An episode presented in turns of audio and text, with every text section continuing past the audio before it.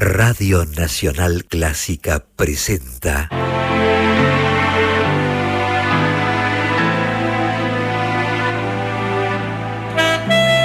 Sonido con sentido. Idea y conducción, Luciano Greenberg.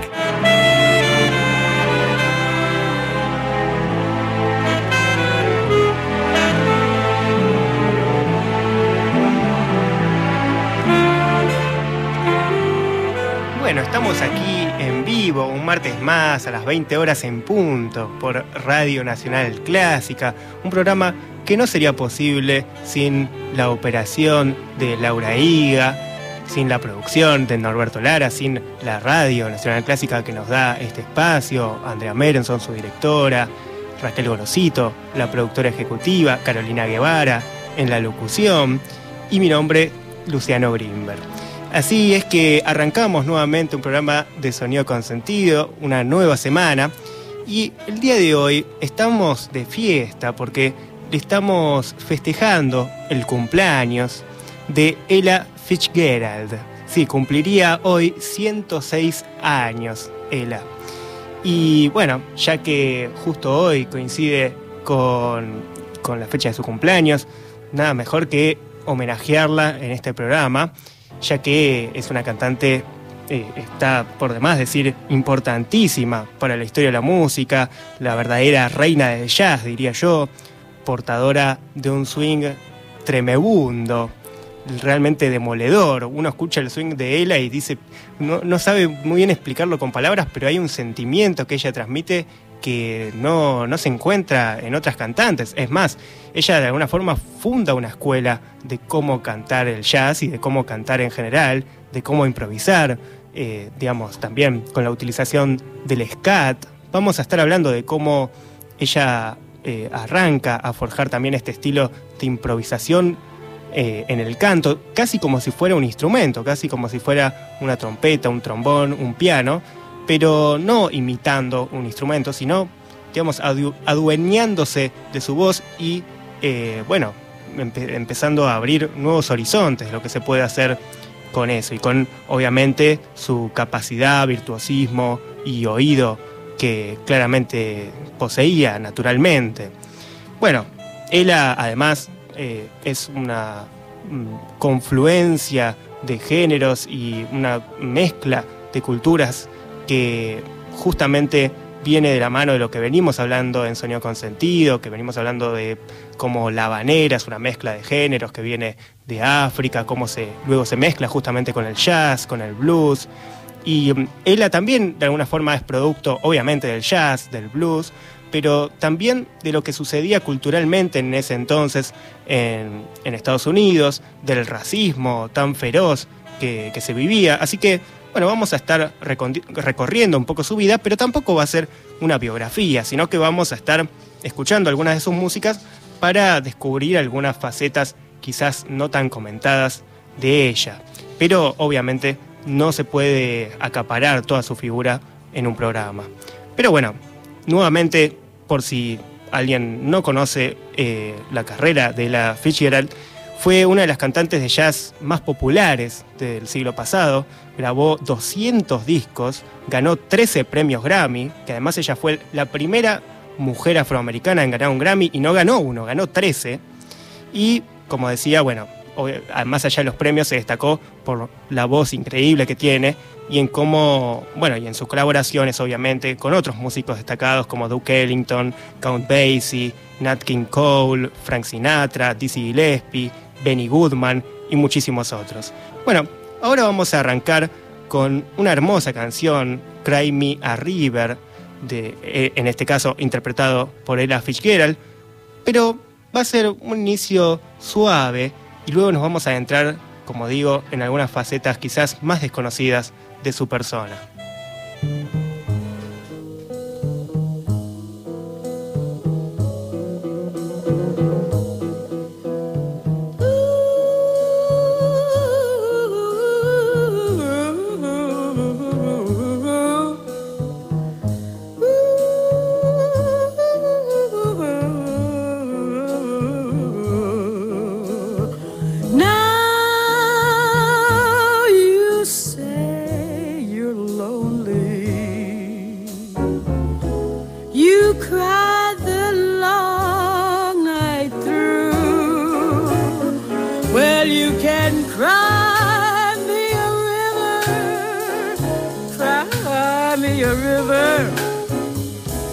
I cried a river over you. Now you say you're sorry for being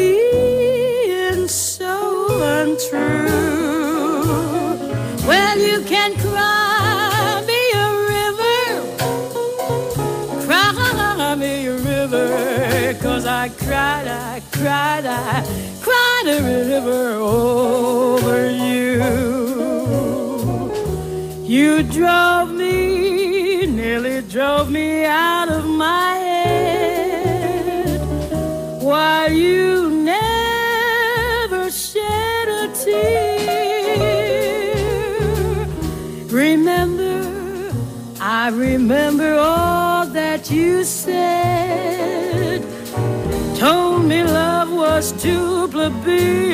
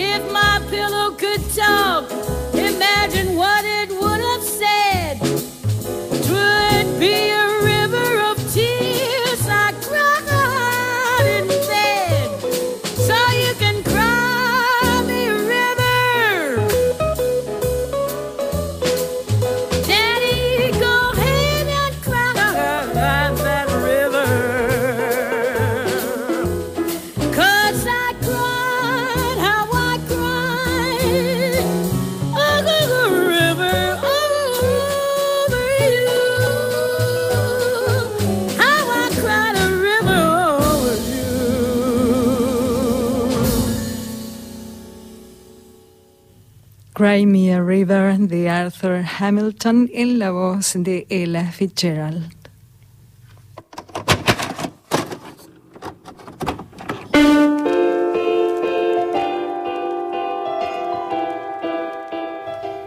Bueno, seguimos aquí en vivo por Radio Nacional Clásica. Nos pueden escribir a nuestro WhatsApp al 15 53 35 53 67. Estamos aquí festejando los 106 años que tendría Ella Fitzgerald el día de hoy. Y antes de continuar con, bueno, en realidad empezar a hablar un poco acerca de la vida de Ella y, bueno, la verdad que tuvo una vida increíble como su música, que espero que hayan apreciado eh, lo que escuchamos recién. Quería primero continuar un poco esta cuestión de, eh, de dónde sale algún ritmo del jazz que eh, obviamente tiene una, una influencia de, africana y de la música y de los ritmos de, de África, pero veníamos en los programas anteriores que pueden encontrar en nuestro Spotify Sonido con Sentido, hablando acerca de la habanera, que es un género bien particular, especialmente eh, que se encuentra en Cuba, en, en Haití, que también tuvo una gran influencia española y que a su vez influenció la cultura española. Pero hablábamos la otra vez acerca de cómo es que llegó a eh, Nueva Orleans y cómo también empezó a moldear algo del blues. Bueno, me faltó la vez pasada, o tenía planeado, escuchar lo que vamos a escuchar a continuación, que es justamente el conocido St. Louis Blues, una música compuesta en 1914. Estamos aquí, ya, digamos, no son los orígenes de por sí del jazz, pero estamos en los inicios del jazz. Y me parece muy interesante esta versión porque es una versión antigua de la orquesta de William Christopher Handy. Y eh, me parece muy interesante porque puede apreciarse el sabor a habanera eh, totalmente, especialmente en la introducción.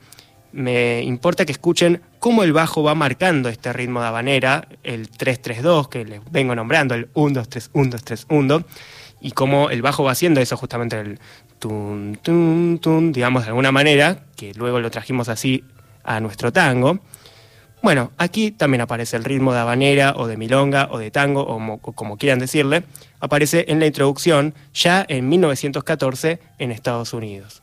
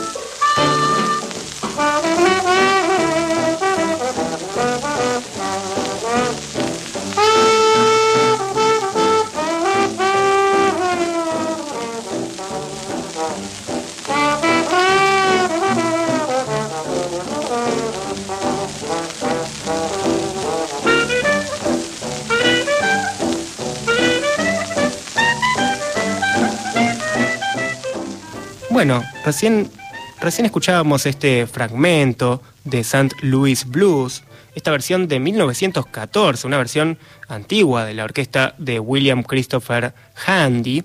Y acá claramente está el ritmo de habanera, incluso eh, casi eh, podríamos poner esta música y al lado la habanera de la ópera Carmen, y hay una similitud muy clara, ¿no? Se escucha el ta, ta, ta, ta, ta, ta, ta, ta. Ese ritmo está muy presente en la mano izquierda o en el bajo, eh, en la mano izquierda del piano, quiero decir. Y ahora quiero que escuchemos una versión grabada el año pasado, en 2022, de esta misma canción. Y van a escuchar ustedes que sigue teniendo esta tradición afrocubana mezclada con el jazz y con el blues de Nueva Orleans, pero claramente siguen manteniendo a día de hoy los músicos cuando interpretan este conocido estándar del jazz, este sabor eh, a Caribe, podríamos decir, pero que en realidad proviene de África. Así que vean si pescan también algo de este ritmo y del sabor que uno mm, reconoce en lo afrocubano, podríamos decir.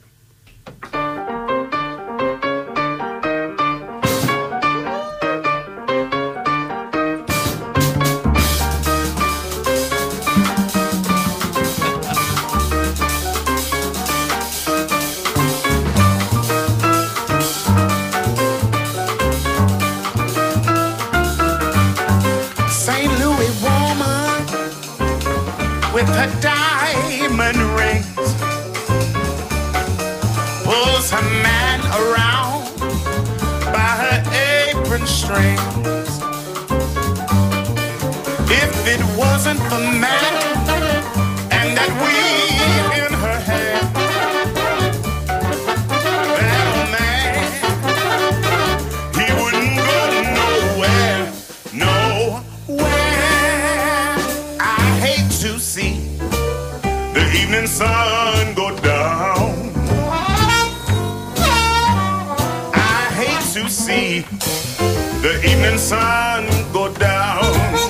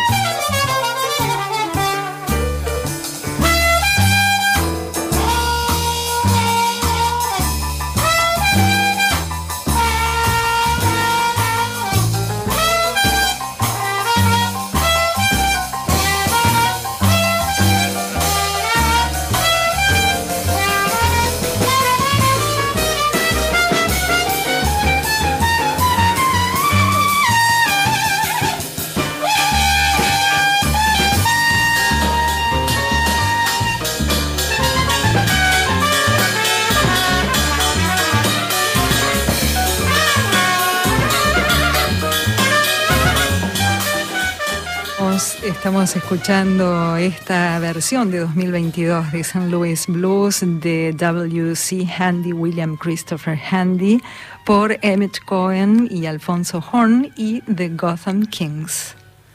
Bueno, recién escuchábamos también un fragmento de esta versión de St. Louis Blues. Aquí se escuchaba muy claro este, este famoso ritmo de clave, ¿no? El ta, ta, ta, ta, ta, que también, digamos, luego se fue, eh, digamos, nosotros también nos lo apropiamos dentro del candombe, podríamos decir. Pero aquí está claramente la influencia afrocubana y hay algo del ritmo del lo habanero, podríamos decir, que está muy presente, incluso en una versión de 2022. Pero además esta música es de, de 1914, o sea, pasaron más de 100 años en el medio. Pero, el- digamos, la esencia sigue estando. Bueno, ahora me quería meter de vuelta con la vida de la Fitzgerald. Eh, bueno, para arrancar un poco con su biografía, que quizás alguno conocerá acerca de que, bueno, tuvo una infancia sin lujos, más bien todo lo contrario, y además, como decía al comienzo, ella estaba enmarcada en un Estados Unidos muy racista, eh, y la verdad que era muy complicado para una mujer af- afroamericana poder eh, hacerse un renombre, especialmente en, la música o en lo artístico. Pero eh, para arrancar desde el comienzo, hay que, bueno, contar que ella nació en 1917, o sea, después incluso de que se estrenó la música que recién escuchábamos de 1914, y su mamá trabajaba en una lavandería y al poco tiempo de que ella nació, su papá, conductor de tren, las abandonó en un estado de pobreza extrema. Bueno, ella también pasó luego por diversas situaciones de, pérdidas también, incluso fue internada en un reformatorio y su personalidad era cada vez más explosiva. Su único y gran amor era la música, bailar y cantar, que fueron sus grandes pasiones. Bueno, comenzó ella a cantar con apenas 17 años y a partir de entonces deslumbró a todos con su increíble voz y se convirtió en una de las grandes promesas de ese momento de la escena del jazz, del pop, del swing, con la interpretación de baladas. En un comienzo ella era una gran intérprete de baladas y así se empezó a hacer conocer, pero igualmente estaba enmarcada en un contexto bastante complicado. Fue en 1934 que su vida cambió cuando en el Teatro Apolo de Harlem subió a cantar una canción y el público quedó maravillado, como no, y dentro del público había un músico muy reconocido que le ayudó a meterse en el mundo de la música. Allí, poco tiempo después, entra la banda de Chick Webb, quien fue además un gran amigo y mentor de ella, que también muere pocos años después. O sea, todo el tiempo ella tiene que estar superando estas grandes pérdidas, pero eh, incluso con este enorme talento que tenía, tenía que ir un poco de la mano de algún músico que le ayudara, algún músico, si era blanco, mejor, podríamos decir.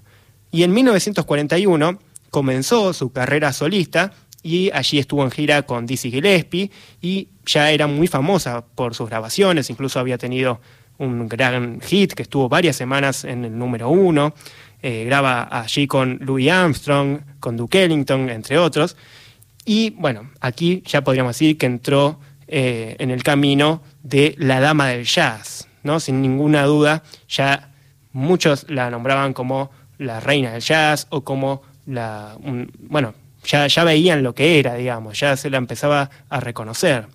Bueno, vamos a seguir hablando acerca de su vida, porque esto es un hiper resumen que acabo de hacer, pero quiero que ahora escuchemos otra versión de la misma música, sí, porque así es el jazz. Generalmente hay una misma música, pero las interpretaciones son tan distintas que parecen distintas las músicas. Y bueno, eso me parece que es muy interesante. Vamos a volver a escuchar esta composición de William Christopher Handy de 1914. Recién escuchábamos de 2022 y ahora vamos a escuchar esta versión que hizo la misma Ella Fi- Fitzgerald eh, con la orquesta de Frank de Boll. Y bueno, quiero que ustedes saquen sus propias conclusiones.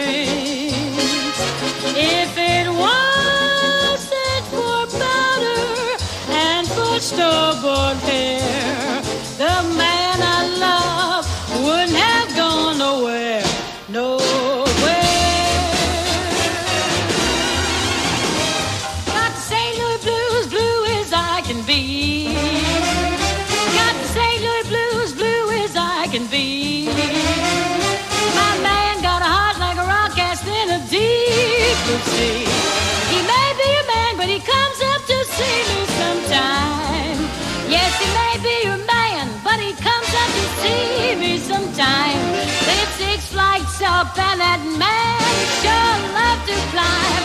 Wouldn't give a blind sparrow an acorn, wouldn't give a crippled crab a crutch.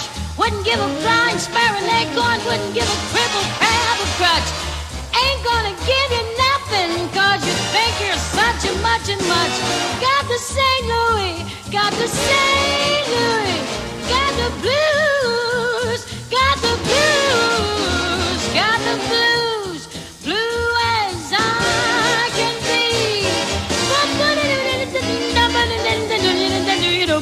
doody ba. Oh, it doo doody doody doody doody doody doody doo doody doody doody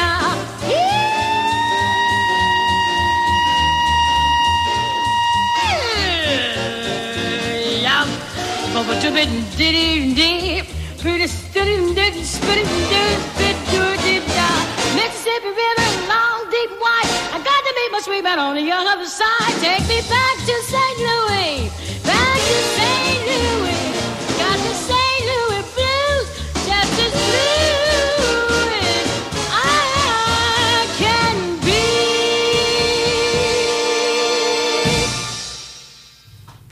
Ella Fitzgerald y la orquesta de Frank DeVol en St. Louis Blues de William Christopher Handy.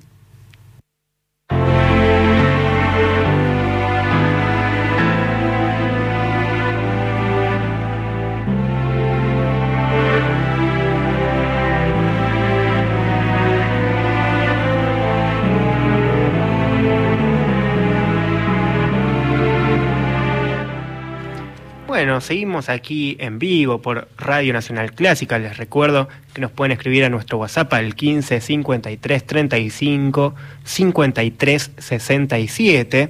Estamos aquí festejando el cumpleaños de la Fitzgerald. Y mm, bueno, me quiero situar en un momento clave para la carrera de ella y diría clave quizás para la historia del jazz, especialmente para las cantantes de jazz. Estamos situados en el 1960, en Berlín.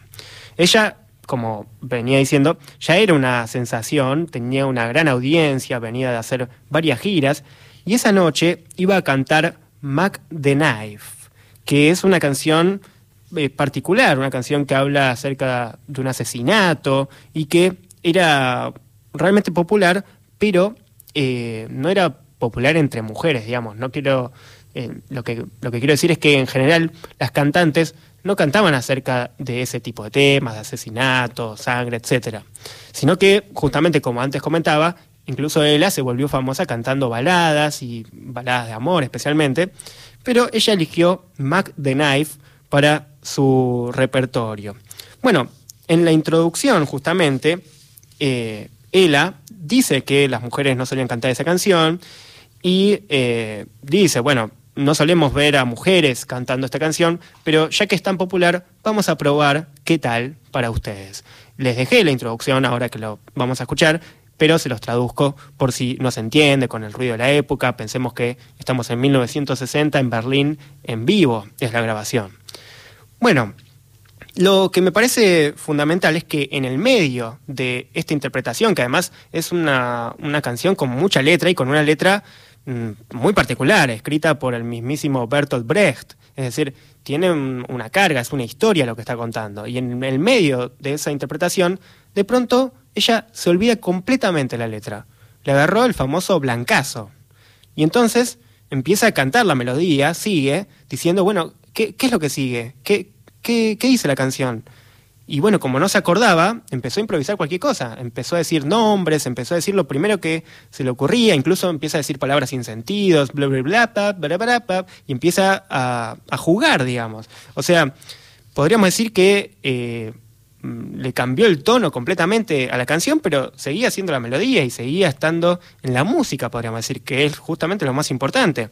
Incluso empieza en un momento a imitar a Louis Armstrong, a la voz de Louis Armstrong y su forma de cantar, porque además era una gran imitadora y ella tenía mucho humor. Y como digo, agarró esta canción sobre un asesinato y jugó y se rió con el público.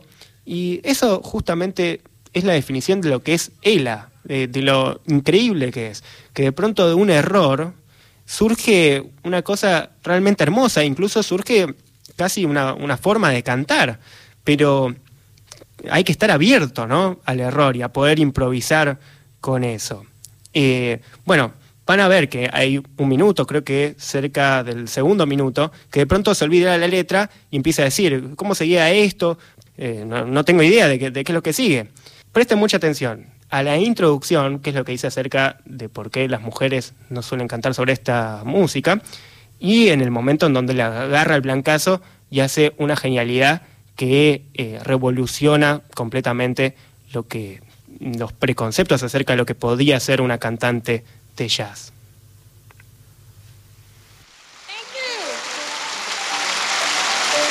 Thank you. Ladies and gentlemen.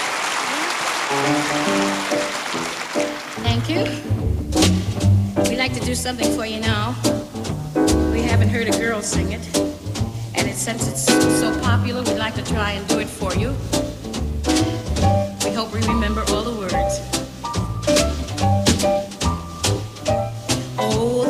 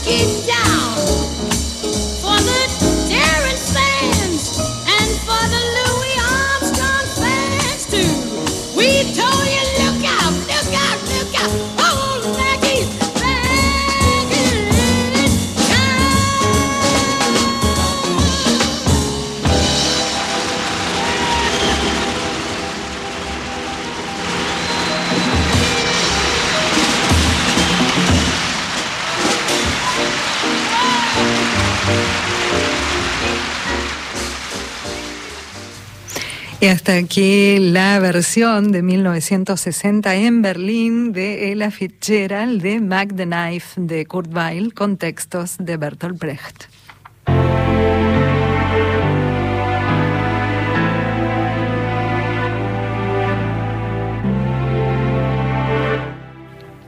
Bueno, seguimos aquí en vivo por Radio Nacional Clásica. Nos están llegando mensajes a nuestro WhatsApp al 15 53 35 53 67. Luego los vamos a ir leyendo, pero quería detenerme en lo que acabamos de escuchar. Espero que hayan apreciado ese momento en donde le agarra el blancazo y empieza un poco a improvisar y dice justamente What's the next chorus to this song now? ¿No? En un, un cantante totalmente muy, muy poco comparable a ella, pero quiero decir, con la misma melodía va diciendo, bueno, ¿qué es lo que sigue? ¿Cuál era el estribillo de esta canción? Eso es lo que está diciendo, ¿no?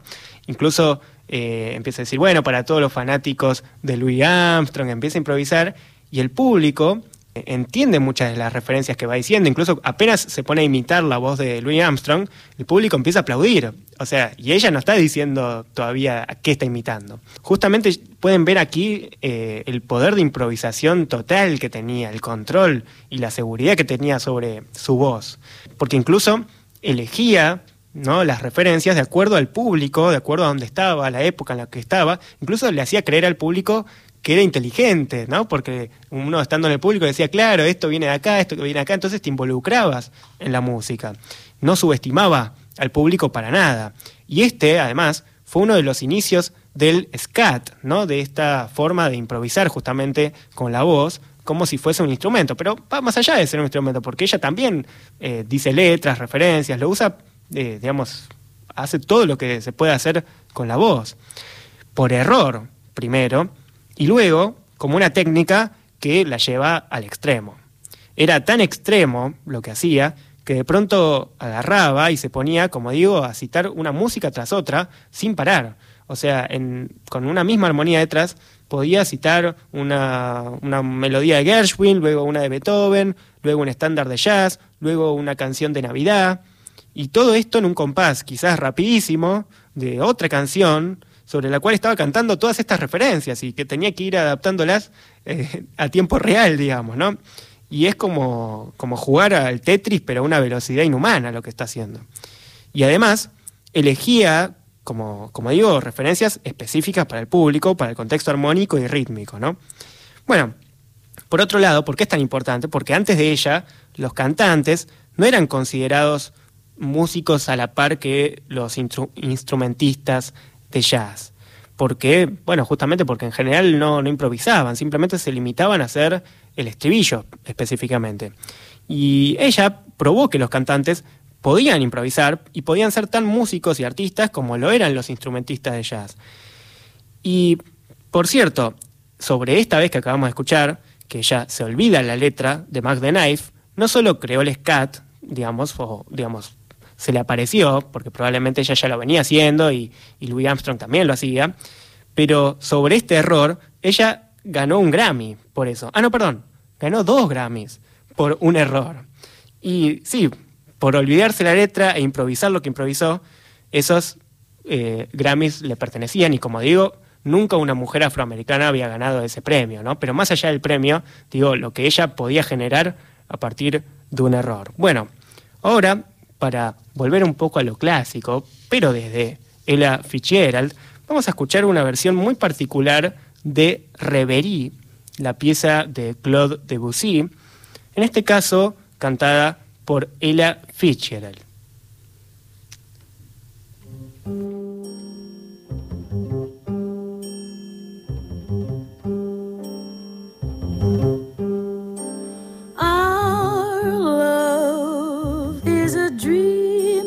In my reverie, I can see that this love was meant for me.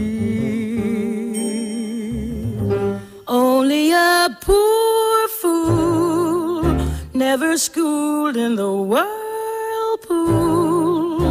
of romance, could be so cruel as you are to me. Dreams are as worthless as tin to me. Without you, life will never begin to be. So love me as I love you in my reverie. Make my dream a reality. Let's dispense with formality. Come to me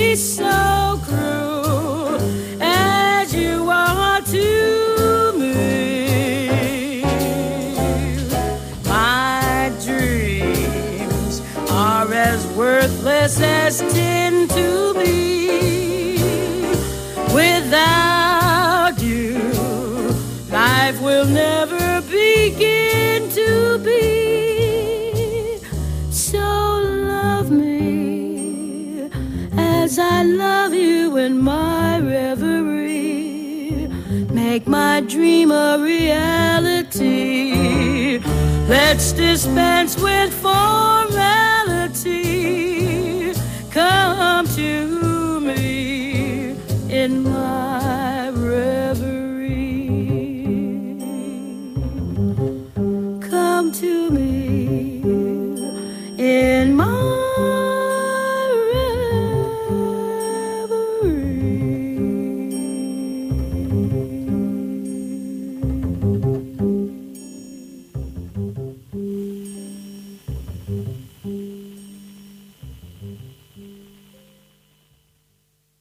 Escuchamos Reverie de Claude Debussy, arreglos de Larry Clinton en la voz de Ella Fitzgerald.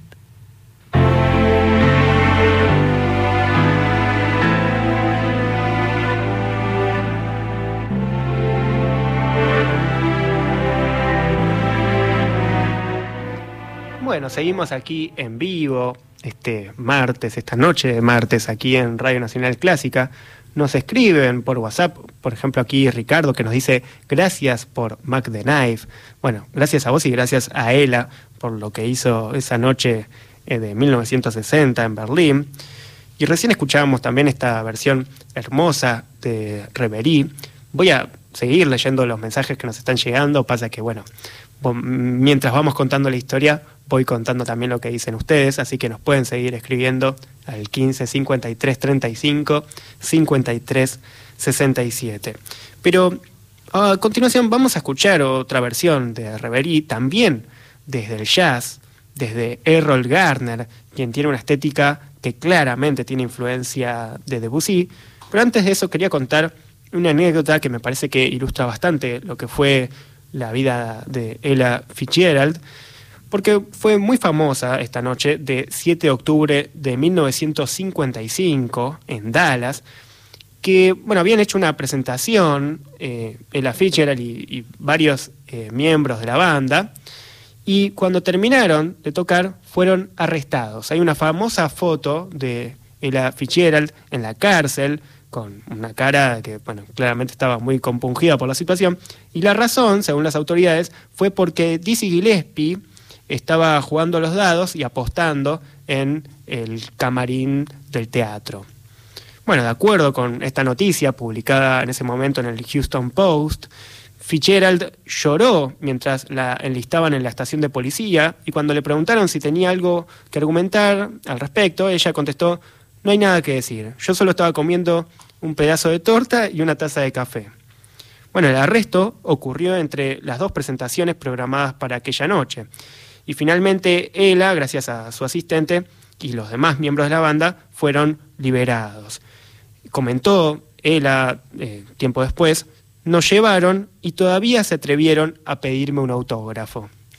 O sea que fíjense que mm, quizás incluso hasta los policías le- les encantaba la música que hacía ella, pero la cuestión racial nunca quedaba de lado en esta época y era simplemente porque bueno, era afroamericana y estaba metida en el medio, aunque esté comiendo un pedazo de torta, la llevamos también a la cárcel porque algo habrá hecho, ¿no? Esa era un poco eh, la mentalidad de esa época. Pero bueno, ahora vamos a escuchar otra versión de Reverie, de esta pieza tan linda de Claude Debussy, en este caso por el trío de Errol Garner.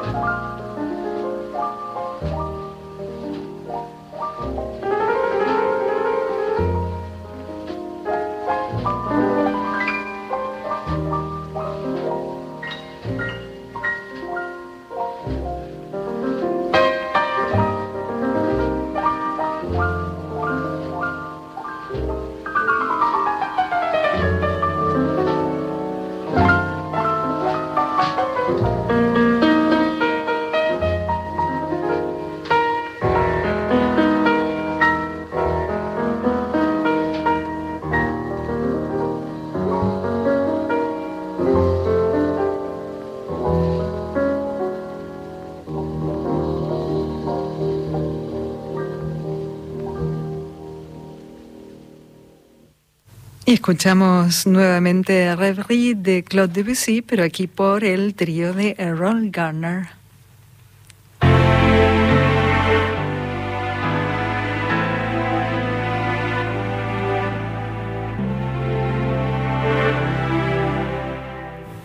Bueno, seguimos aquí en vivo, en Sonido con Sentido.